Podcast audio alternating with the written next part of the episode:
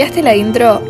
No, cambié la intro. Pero hoy tenemos un episodio especial. Va a ser mi primer episodio de True Crime. Yo estoy emocionadísima como si fuésemos a hablar de flores y mariposas. Más no, vamos a hablar de uno de los peores asesinos en la historia de la República Argentina. Lo más cómico, bueno, no, no es cómico en absoluto, pero en fin. Lo más raro es que no solemos escuchar de él. Todos conocen al petiso orejudo, a Rauleo Puch, pero él tuvo muchas más víctimas y nadie lo menciona. Yo no estoy capacitada en absoluto para meterme dentro de la mente de un asesino serial, pero calculo que cuando haces este tipo de cosas estás buscando cierta cuota de atención. Por parte de quién, no sé, tal es una persona en particular o una sociedad entera, pero quieres ser visto más allá de que hagas un montón de cosas para no ser descubierto. En algún punto cometes un error consciente o inconscientemente y te delata. No lo sé, Rick. A mí me resulta muy raro que quieran mantener el anonimato, porque yo siento que debe haber alguna especie de morbo en eso de que todo el mundo te esté buscando, que no te puedan encontrar, que no puedan dar con tu paradero, que estés en boca de todos, que te teman, porque a veces ese, ese sentimiento de, de que la gente te tema es como que te da una especie de poder. Y no estoy buscando excusar a los asesinos bajo ningún punto de vista, pero siento que siempre hay motivos detrás de lo que hacen,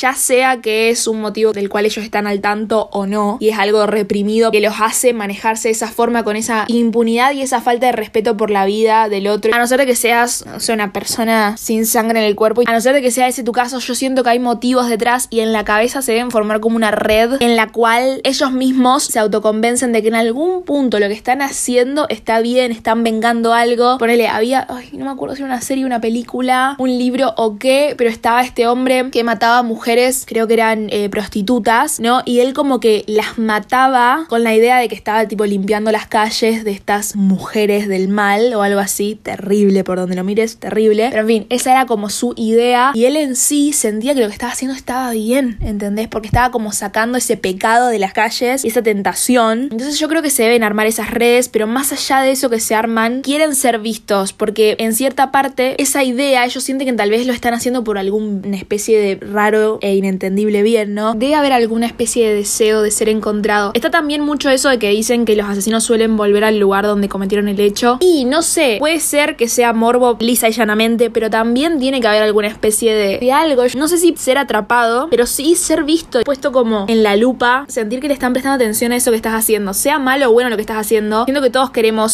llamar de alguna forma la atención. Y tal vez esta es la manera que estas personas encuentran para llamar la atención. Perdón si escuchan un ruido de fondo, prendí el aire, pero hay como 40 grados. Lo intenté, pero desistí porque no puedo más. En fin. Pero antes de arrancar, yo este caso lo descubrí gracias a un trabajo de investigación periodística en la facultad, en el cual nos hacían ver varios casos que habían sucedido acá en Argentina y después elegir algunos puntuales como para hacer un trabajo más a fondo y bla bla bla. Y acá voy a linkear con algo. Me suelen preguntar mucho en los DMs o en algunos comentarios en TikTok sueltos por ahí que estudié, qué onda mi carrera y cosas así. Les cuento rápido por si tienen también la duda ustedes y para responder a las dudas de esas personas que me fueron preguntando. Si no les interesa en absoluto, vayan adelantando un poco y eventualmente van a dar con el inicio del caso, pero si no se quedan y les cuento rapidito. Yo estudié periodismo, la licenciatura en periodismo, en la cual incluye un poco de todo, no es que está especializado en algo puntualmente. En la Universidad Abierta Interamericana, la sede acá de Rosario, sé que hay una en Buenos Aires y no sé si hay alguna en otra parte del país, a decir verdad. Estoy muy conforme con la carrera desde mi punto de vista, fue bastante completo, tuve un montón de materias y a mí en lo personal, que es algo que lo recalco mucho con todos los que hablo al respecto, me ayudó un montón porque yo cuando entré a la carrera sentía que nada más podía hablar de moda y espectáculo. Sentía que estaba capacitada nada más para eso. La carrera a mí me abrió un montón la cabeza. Yo la verdad que realmente sentía que mi voz no tenía ningún peso, no tenía nada que contar, no tenía nada interesante por decir y que no era capaz de hablar de ciertas cosas, como que no estaba programado mi cerebro como para darle espacio a eso y la verdad que la facultad me abrió un montón la mente, conocí un montón de personas re distintas y siento que eso también es parte de la experiencia de la facultad y lo quería mencionar porque a mí la verdad que me enriqueció muchísimo. Empecé a ver un montón de materias y terminé haciendo notas de economía y política que yo en ningún momento pensé estaba hecha como para eso y lo más loco es que lo disfruté y me sentí capaz y me hizo sentir tan bien que al profesor por ejemplo le haya gustado lo que yo hacía y me lo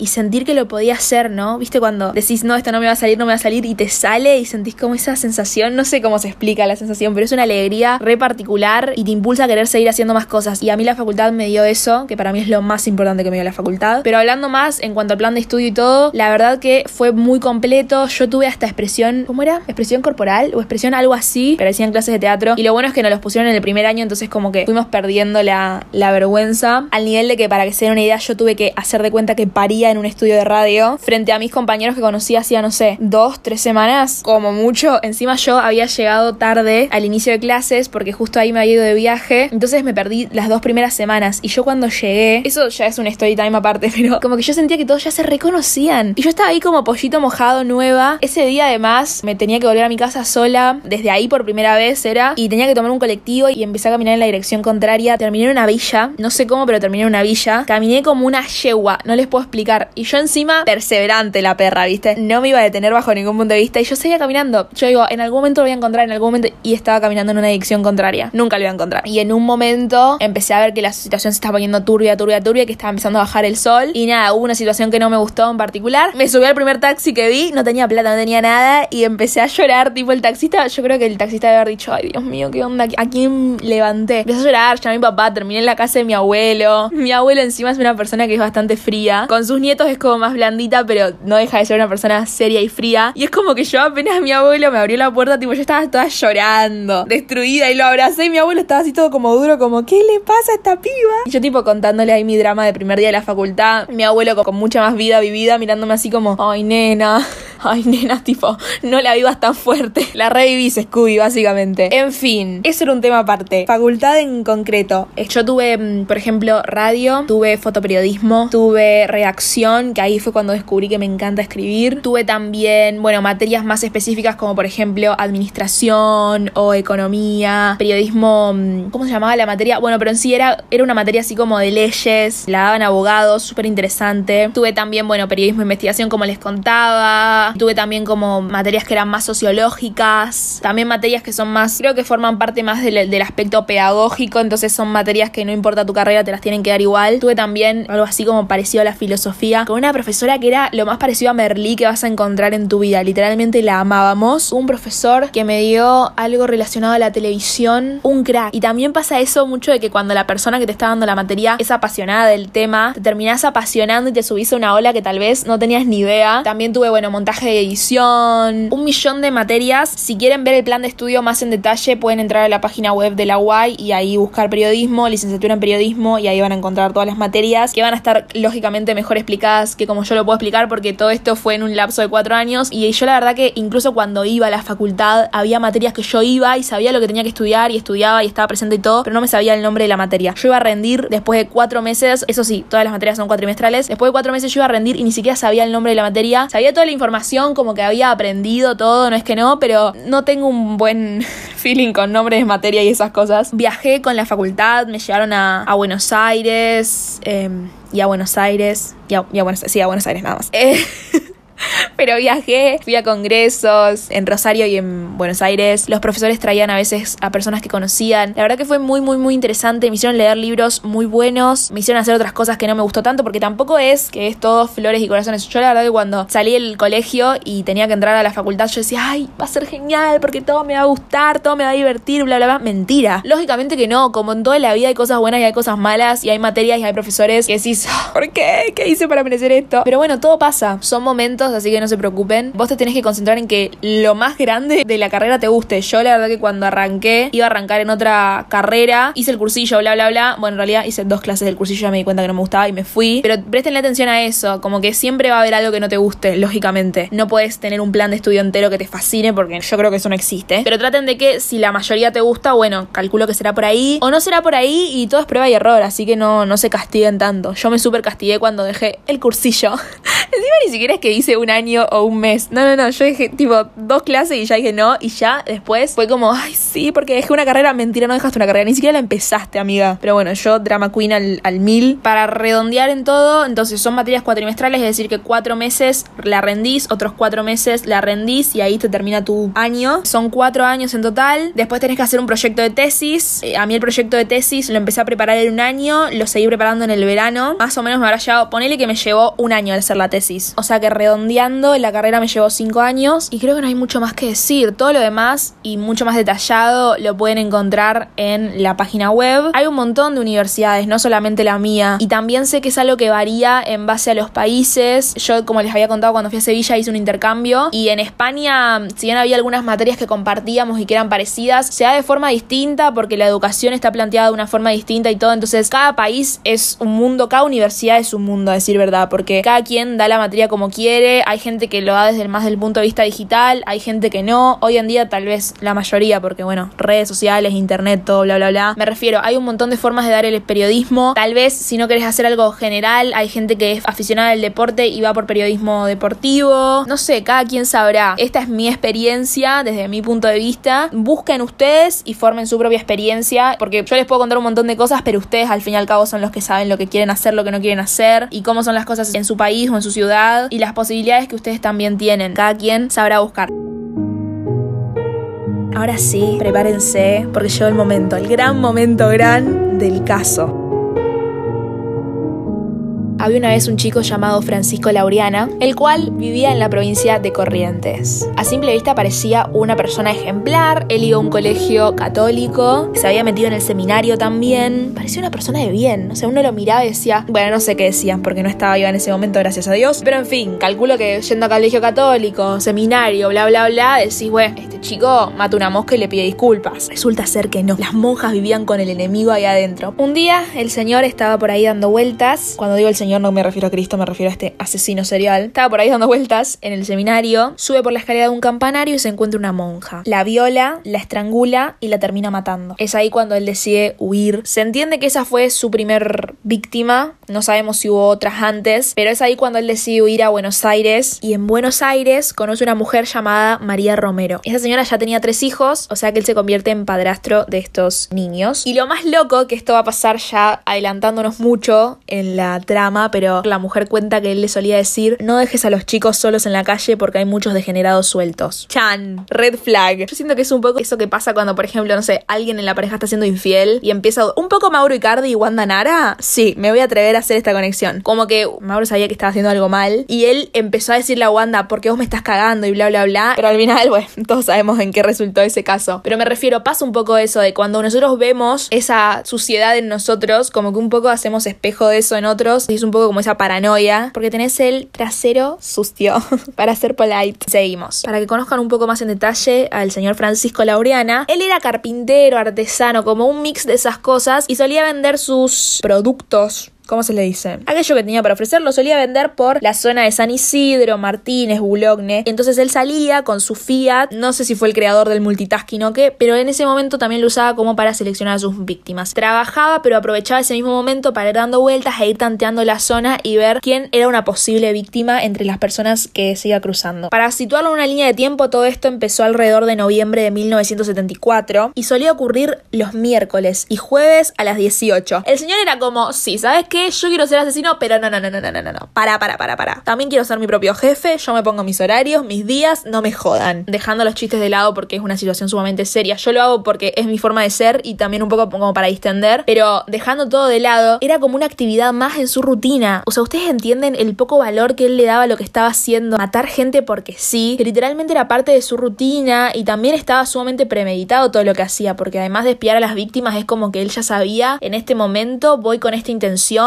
lo iba y lo hacía, que no sé, que tenía cero remordimiento. Además, se decía que cuando mataba a las personas siempre se llevaba alguna pertenencia, como un trofeo, ¿no? Un anillo, un reloj, algo que le recordaba a esas víctimas. Él tenía como un modus operandi, entonces por lo general eran mujeres que estaban o en la parada de colectivo o tal vez tomando sol en el patio de sus casas y él las veía como desprotegidas. Él solía fingir un asalto, después las violaba y las mataba una de dos, o las estrangulaba o les disparaba con un arma calibre 32. Y bueno, bueno, después llevaba a las víctimas a terrenos baldíos y ahí las dejaba y es donde las encontraban. Por lo que tengo entendido, él en aquel momento ahora tenía unos treinta y pico de años, 37 como mucho, y él también mataba menores de edad. No tengo la certeza de si también a ellas las violaba o no y era solamente matarlas. La verdad que siendo tan rutinario y teniendo todo tan armado, calculo que, que también quiero creer que no. No tengo suficiente información como para decir sí o no. Y a estas nenas las solía cazar, por así decir, cuando estaban jugando en en la plaza. O por ejemplo también está el caso de dos hermanas, una de 5 y una de 7, que vio que la madre salía de la casa y las dejaba sola y él ahí es cuando entra a la casa y las mata. Y lo más cínico es que él sale de la casa como si nada, había una vecina haciendo no sé qué en la vereda y como que él sale, le sonríe, se va como si fuese un amigo de la casa y después bueno llega la madre y las encuentra las dos niñas muertas. Sin embargo todo lo que comienza termina y empieza la debacle en enero del 75. Él estaba espiando a unas mujeres alrededor de una pileta, atrás de la cerca viva. Es ahí cuando una de las mujeres lo ve, ve que es una situación rara y notifica a su jardinero como para que lo eche. El asesino le termina disparando al jardinero que lo fue a increpar, pero el jardinero no muere. Este hombre le describe que era ágil, que era delgado, cómo eran las facciones, todo bien a detalle y lanzan un identikit. Y es ahí cuando ya a esos crímenes que venían sucediendo, ya se le podía poner una cara y la gente podía decir, bueno, a ver si lo veo en algún lugar, lo denuncio. Seguía estando el problema entre nosotros, pero ya era más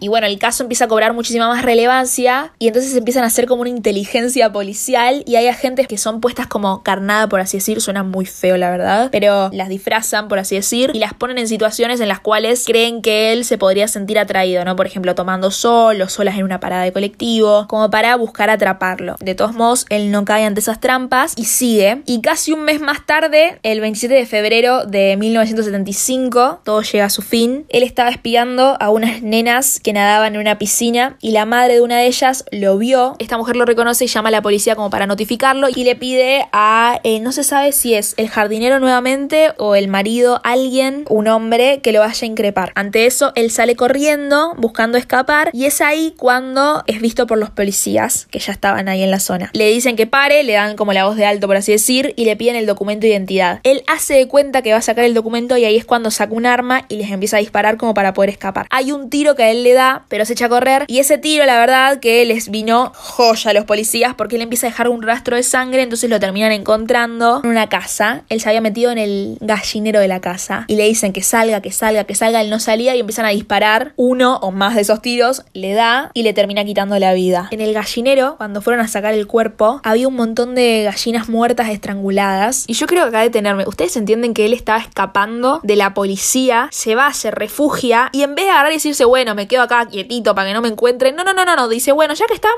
y hay un ser vivo dándome vueltas, aprovecho y también lo asesino a él. O sea, ustedes entienden la sed de hacer daño, de matar que tenía este hombre, que también aprovechó la volteada y, estranguló gallinas. Cada vez que salía con la intención de, violar y de matar, él no llevaba ninguna especie de documento de identidad ni nada. Al no tener DNI no podían probar la identidad, no sabían quién era. Y siguiendo los rastros llegan al Fiat 600 eh, que él tenía y entonces ahí empiezan a buscar. Tampoco había ningún tipo de identificación, así que lo terminan identificando por sus huellas digitales. Dato de color, las huellas digitales, descubrimiento, fue argentino. Qué honor. Mi país, mi país. Volvemos al tema central. ¿Se acuerdan que yo les había dicho que él había llegado a matar 13 personas, pero también había dos víctimas que habían escapado, o mejor dicho, sobrevivido a él? Bueno, las llaman a esas dos víctimas y ellas efectivamente terminan confirmando que él era el que las había intentado matar. Bueno, la policía lo que dice es que lamentan haberlo tenido que matarlo porque les hubiese interesado mucho entrevistarlo, interrogarlo, mejor dicho. Le salía la, la periodista Entrevistarlo, más no, Era una interrogación, señora. Como para entender el motivo y más en detalle quién era este asesino. Pero en fin, bueno, la única forma de detenerlo fue disparándole, así que no pudieron llegar a dar con, con más información de la que tenían gracias a los cuerpos de las víctimas y a las dos que habían sobrevivido a él. A raíz de esto se realizan dos allanamientos, uno en la propiedad de la madre de él y otro en la propiedad de la hermana de él. Y ahí es donde encuentran todos estos como botines de guerra. ¿Se acuerdan que yo les había contado que él se solía quedar con cosas de la víctima? Bueno, todo eso lo fueron encontrando en estas dos propiedades. Y acá es donde volvemos al principio. ¿Se acuerdan que yo les había dicho que él le solía decir a la mujer, cuidado, que hay muchos degenerados dando vuelta? Bueno, cuando la mujer la llaman para identificar el cuerpo y le dicen, che, este, este es tu hombre, este es tu macho, ella queda anonadada porque dice, tiene que haber un error, él no es capaz de hacer esto, él jamás. Y ahí es cuando les dice, encima él me solía decir que tenga cuidado porque había muchos degenerados sueltos, no, no puede ser. Como que claro, a vista de ella era un hombre corriente que salía a trabajar todos los días, como que nunca le había dado ningún motivo. Y es ahí cuando ella le dice, lo único malo que él tenía es que manejaba como un loco y nadie se quería subir a su auto. Es decir, que él usaba su auto de cueva del mal, porque claro, nadie nunca le iba a revisar su, su auto. Ustedes se dan cuenta cómo todo cierra. Yo siempre pienso esto cuando hay algunos robos o cosas así muy pensadas, asesinatos también por supuesto, ¿no? Pero digo, la cantidad de tiempo que esa persona le dedica, la cantidad de inteligencia que involucran a la hora de hacer estas acciones, no sé si es muy naive de mi parte o qué, pero digo, wow, si esa gente usase, porque claramente son personas muy inteligentes, si usasen eso para el bien, por así decir, son personas que están como sumamente compenetradas en eso, y si se hubiesen copado con otra cosa más, no sé, hubiesen descubierto curas de enfermedades, tal vez no, tal vez miraban Netflix todo el día en la cama, no sé, no te lo puedo decir, está sonando la panza, no sé si se escuchó,